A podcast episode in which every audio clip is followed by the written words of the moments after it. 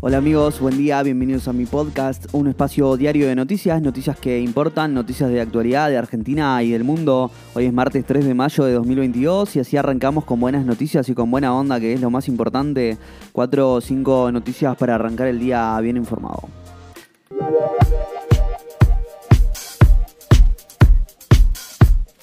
Comenzamos un martes con una agenda legislativa cargada. En la Cámara Baja se espera que varios proyectos tengan dictamen y sean debatidos en el recinto esta semana. Mientras tanto, en Estados Unidos se filtró el borrador de un fallo que sería histórico y daría marcha atrás con el derecho al aborto en dicho país. Vamos a la información clave para el día de hoy. Che.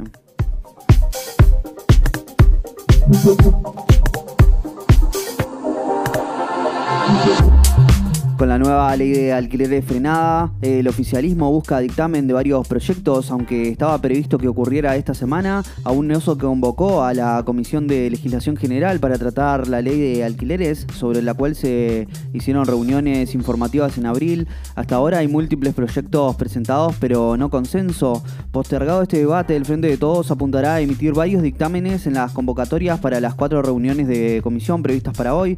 Se destacan el proyecto de un marco regulatorio para el desarrollo de cannabis medicinal y de cáñamo industrial, el que da beneficios para la atención del VIH y que incentiva la construcción. ¿eh? También hay un proyecto que prevé la creación del régimen transitorio de reintegros impositivos para la adquisición de unidades que presentan el servicio de taxis y otro que prorroga hasta 2072 las asignaciones específicas previstas para industrias e instituciones culturales. ¿eh?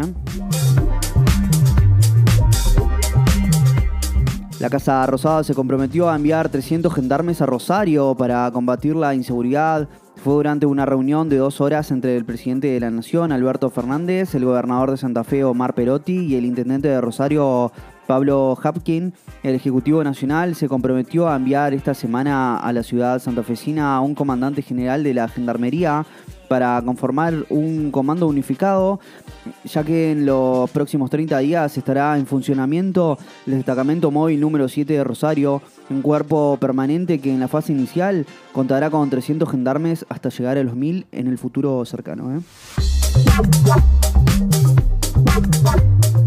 La Corte Suprema de los Estados Unidos podría derogar el derecho al aborto. El tribunal de mayoría conservadora que se apresta a derogar el histórico fallo Roe vs. Wade que consagra el derecho al aborto en el país desde 1973, según un borrador de opinión mayoritaria que este lunes reveló el medio político El Borrador, escrito por el juez eh, Samuel Alito, es de febrero y circuló dentro de la Corte. Una filtración de este tipo es inédita y denota lo polémico del tema. Sostenemos que Roe y Casey deben ser anulados, dice el borrador en alusión a los dos fallos que hoy sostienen el derecho a abortar. La Constitución no hace referencia al aborto y ningún derecho de este tipo está protegido implícitamente por ninguna disposición constitucional, escribió el juez en el documento que se filtró. ¿eh?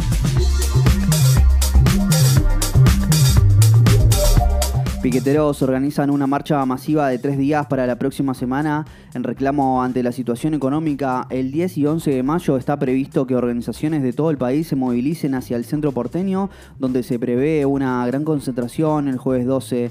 Las consignas son por trabajo y salario contra el hambre y la pobreza. ¿eh?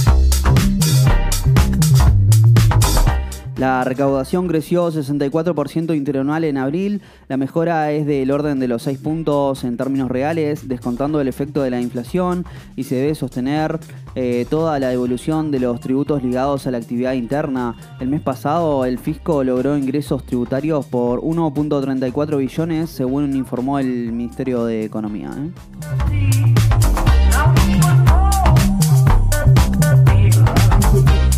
Oficialismo y oposición se encontraron en la cena del CIPEC. El Centro de Implementación de Políticas Públicas para la Equidad y el Crecimiento volvió a reunir a representantes de todo el arco político luego de dos años de que el evento se interrumpiera por la pandemia.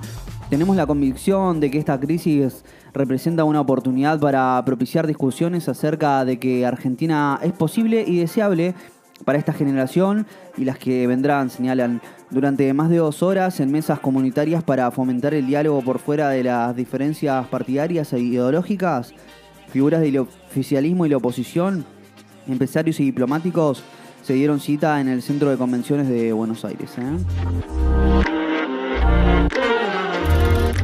Y bueno amigos, si llegaste hasta acá te lo agradezco mucho. No olvides suscribirte, darle al follow y compartir. Te espero mañana con más noticias. Chau chau.